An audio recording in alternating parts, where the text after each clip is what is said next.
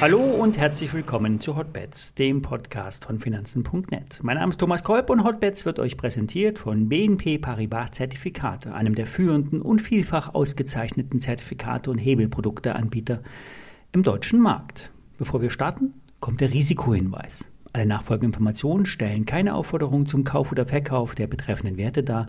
Bei den besprochenen Wertpapieren handelt es sich um sehr volatile Anlagemöglichkeiten mit hohem Risiko. Dies ist keine Anlageberatung und er handelt wie immer auf eigenes Risiko. Ja, der DAX-Anstieg geht weiter. Doch es gibt erste Umkehrsignale.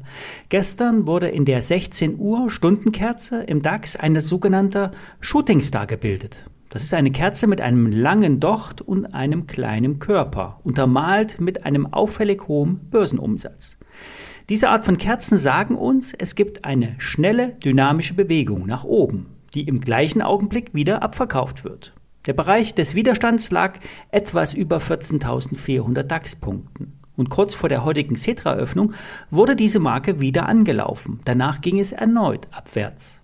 Erst wenn der DAX über 14.430 Punkte steigt, wird dieses Signal ausgeschaltet. Bleiben wir darunter, könnte das eine dauerhafte Umkehr sein. Steigen wir darüber, sind 14.600 DAX-Punkte das nächste Ziel.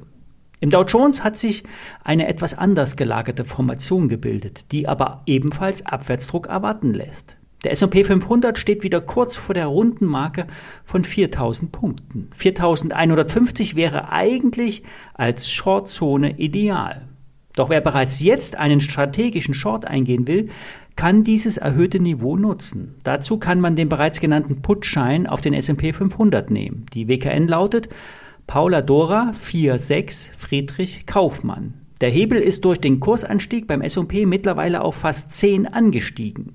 Die Knockout-Schwelle liegt bei 4.416. Das sind rund 10 Prozent im Index. 10 Prozent können bei einem News-Event schnell erreicht werden. Dementsprechend ist das Risiko hoch. Wer den viel stärker gestiegenen Dow Jones shorten will, kann das mit dem Produkt Paula Heinrich 4 Dora Zeppelin Victor machen. Der Dow Short hat ebenfalls einen Hebel von 10, kostet allerdings 35 Euro. Das ist optisch viel, der Hebel ist aber gleich. Dafür ist der Spread prozentual extrem niedrig. Profis kaufen eher optisch teure Scheine, die inhaltlich günstig sind. Die Links zu den beiden Scheinen stelle ich euch in die Show Notes.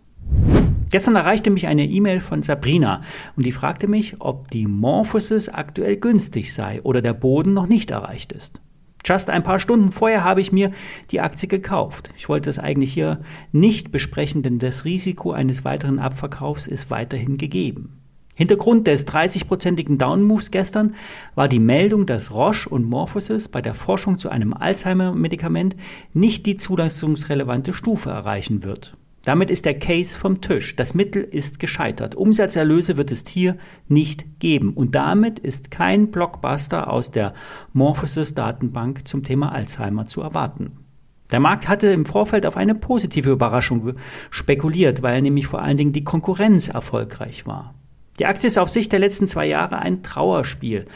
Von 150 Euro ging es zuletzt auf 15 Euro runter. Morphosis hat sich auf ein gefährliches Spiel eingelassen. Mit verpfändeten zukünftigen Umsätzen wurden aussichtsreiche Forschungsprojekte übernommen. Bisher war kein Joker dabei. Das, es ist Außenstehenden nicht wirklich zu einzuschätzen, ob äh, ein, etwas Wertvolles in der Pipeline ist. Selbst die Fachanalysten hatten immer wieder Hoffnung geschürt und deutlich höhere Bewertungen ausgerufen.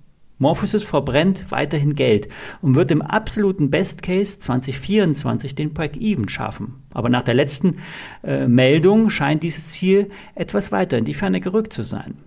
Fazit. Die zu erhoffende Erholung nach dem großen Rutsch blieb derzeit aus. Mit einer zweiten Abwärtswelle ist zu rechnen. Ich habe einen Teileinstieg gewagt. Gegebenenfalls würde ich später noch einmal nachkaufen. Denn der Cash-Bestand der Münchner Biotech-Firma und auch die Forschungsdatenbank ist nichts, nichts wert. Selbst eine Übernahme durch einen Ankerinvestor, einem amerikanischen Pharma-Riesen, wurde schon einmal kolportiert. Ich spekuliere hier auf eine Erholung. Eine Empfehlung zum Kauf soll es allerdings nicht sein. Soweit für heute. Ich melde mich morgen wieder. Viele Grüße.